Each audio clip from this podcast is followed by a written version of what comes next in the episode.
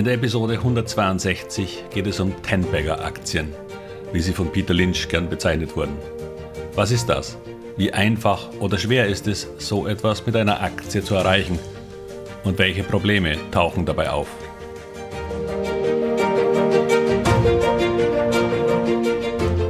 Herzlich willkommen, moin und Servus beim Podcast Aktien verstehen und erfolgreich nutzen.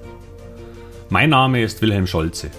In diesem Podcast erfahren Sie, wie Sie das Instrument Aktie für Ihre Geldanlagen richtig einsetzen und dabei den Großteil der Profis hinter sich lassen können. Wie Sie teure Fehler vermeiden und am Wachstum der innovativsten Firmen der Welt partizipieren. Tipps gibt's viele. Hier geht's ums Know-how. Ten-Bagger-Aktien. Zuerst einmal vorab, was sind Multibagger oder im Spezialfall Ten-Bagger-Aktien und woher kommt der Begriff? Wer diesen Podcast schon länger hört, wird wissen, dass ich ein Fan von Peter Lynch bin, einem, wenn nicht dem erfolgreichsten Fondsmanager aller Zeiten. Er schaffte es über 13 Jahre mit dem von ihm gemanagten Fidelity Magellan Fonds eine Durchschnittsrendite von 29,2% zu erzielen auch mit Hilfe von weit über 100 Ten- oder Multibaggern. Der Standard Poor's Index schaffte in diesem Zeitraum übrigens 9,35% im Schnitt. Jetzt ist natürlich klar, dass seine Rendite damit deutlich besser ist, aber ich würde Ihnen gern zeigen, was das für eine Investition bedeuten würde. Nun, aus 10.000 Dollar im Standard Poor's wären etwa 32.000 Dollar geworden, was ja schon ein sehr gutes Ergebnis ist. Dieselben 10.000 Dollar bei ihm hätten sich zu 280.000 Dollar entwickelt. Dies nur um noch einmal die Wirkung des Zinseszinseffekts plastisch darzustellen. Und bedenken Sie, das war in nur 13 Jahren. Leider findet man solche Fonds heute nicht mehr. Nun muss man allerdings auch sagen, dass er aufgrund der hohen Performance und damit der hohen Attraktivität dieses Fonds bei Anlegern zum Schluss rund 19 Milliarden verwalten musste. Da wäre es irgendwann auch schwer geworden, so weiterzumachen, weil sein eigentlicher Ansatz das Finden von hervorragenden Unternehmen im Small- und Mid-Cap-Bereich war. Damit das überhaupt noch zu handeln war, hatte er zum Schluss rund 1000 unterschiedliche Aktien in seinem Portfolio. Und doch machte er nichts anderes als Sie und ich. Er kaufte Aktien, Einzelaktien. Aber er hatte nicht wenige Verlierer in so einem Depot. Das gab er auch problemlos zu. Das kann gar nicht ausbleiben. Doch er hatte auch eine hohe Quote an von ihm sogenannten Ten-Baggern, also Aktien, die sich mindestens verzehnfacht haben. Er hatte auch 20 Bagger und mehr, aber da wird es dann ganz automatisch schon schwieriger und seltener. Nun muss man dazu sagen, dass der Begriff Ten-Bagger zwar etwas über die Gesamtperformance einer Aktie aussagt, aber nicht über welchen Zeitraum so etwas passiert. Geht man lange genug zurück, sind viele noch existierende Aktien Ten oder sogar hohe Multibagger. So notierte beispielsweise die BMW-Aktie im Jahr 1974 unter einem Euro, also umgerechnet nach Euro-Umstellung. Das heißt, BMW ist aktuell auf diese Zeit gesehen ein 100-Bagger. Hätten Sie das gedacht? Und dabei ist die Dividende noch gar nicht berücksichtigt. Und auch der DAX selbst ist ja inzwischen fast ein 17-Bagger seit Bestehen.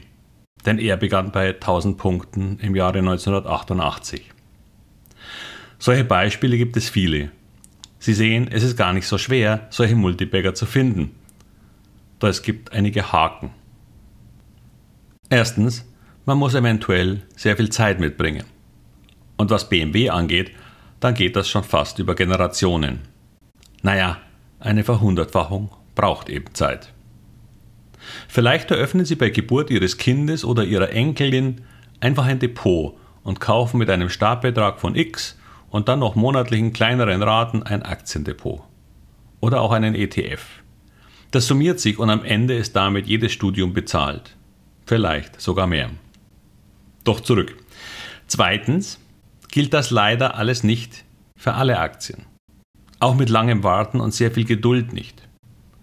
Denn zum einen gibt es all die Unternehmen, die bereits pleite gegangen sind und deshalb gar nicht mehr existieren. Das geht von Karstadt bis Wirecard und dem Großteil aller neuen Marktaktien. Und zum anderen sind da all die anderen Aktien, die weit weniger Spaß gemacht haben.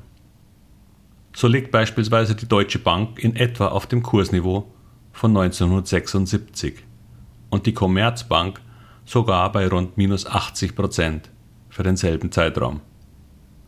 Und es gibt sogar einen dritten Punkt, der das Erreichen von Tenbegern so schwer macht. Denn selbst wer eines der Jahrhundertunternehmen besessen hat, wie Amazon, das sich vom Börsengang aus gemessen rund 1500-facht hat, musste zwischenzeitlich in den Jahren 1999 bis 2002 einen Rückschlag von rund 93 Prozent hinnehmen. 93 Prozent. Wer hält das schon aus? Da kommt es auf den Rest dann auch schon fast nicht mehr an. Da wird die eigene Leidensfähigkeit schon sehr strapaziert. Denn man darf ja nicht vergessen, viele Unternehmen schaffen es eben nicht.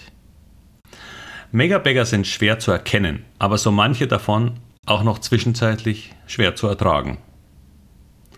Einfach alles zu behalten, was mal Tech-Aktie war, würde nicht unbedingt eine gute Gesamtdepot-Performance liefern. Doch warum passierte auch Amazon so ein enormer Rückgang, der Peter Lynch so eher selten passiert wäre?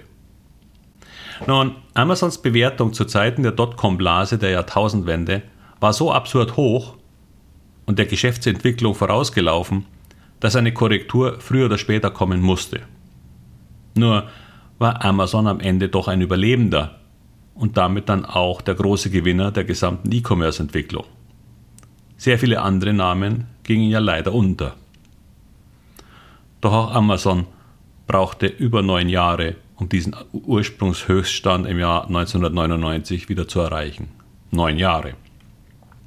Sie werden so gut wie nie von Anfang an bei einem Multibagger dabei sein, denn dann müssten Sie das Potenzial von zukünftigen Geschäft schon entdecken, bevor es existiert. Dinge entwickeln sich, neue Businesses entstehen und werden von Unternehmen adaptiert.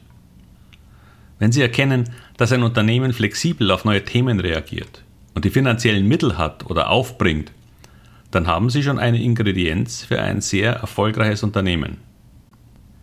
Doch bitte vergessen Sie nie die zweite Seite der Medaille. Wenn die Bewertung schon abstrus hoch ist, dann wäre es besser, auf einen der immer wieder vorkommenden deutlichen Rückschläge zu warten, bevor Sie sich zu stark engagieren. Klar, Sie werden ein offensichtlich starkes Unternehmen in einer auf lange Sicht wachsenden Branche nur sehr selten zu einem wirklichen Schnäppchenpreis erhalten. Sie werden also immer einen Aufschlag zahlen müssen. Dieser Aufschlag kann dazu führen, dass der Aktienkurs zwischenzeitlich deutlichen Schwankungen unterliegt. Da müssen Sie eventuell durch, um die Ernte erst später einfahren zu können. Dann, wenn das Wachstum des Unternehmens von selbst zu einer vernünftigen Bewertung führt, weil das Unternehmen in seine Bewertung hineingewachsen ist. Ab dann beginnt es auch für Sie als Investor Spaß zu machen. Kaufen Sie allerdings die Fantasie des Jahres 2030 oder später, dann darf rein gar nichts schiefgehen. Denn dann haben Sie keinen Ten-Bagger mehr, sondern eher einen Zehntelbagger. Eine Aktie, die sich wie vor wenigen Jahren zum Ende der Corona-Euphorie im Preis zehntelt, was gar nicht so selten vorkam.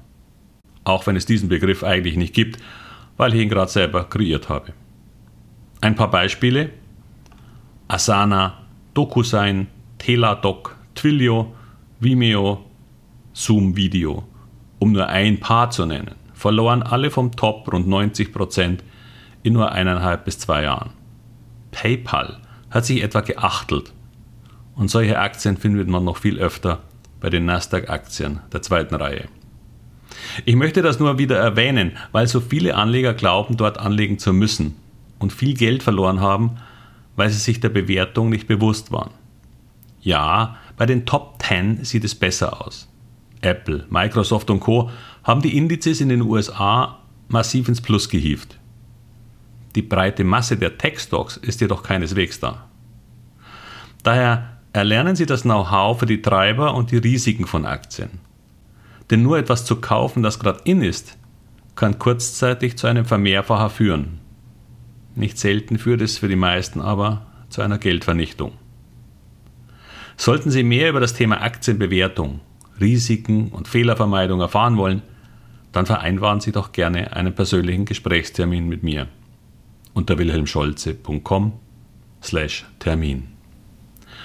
Und wenn Ihnen diese Episode gefallen hat und Sie diesen Podcast generell gut finden, dann würde ich mich sehr über eine Bewertung bei einem Ihrer Podcast-Anbieter freuen.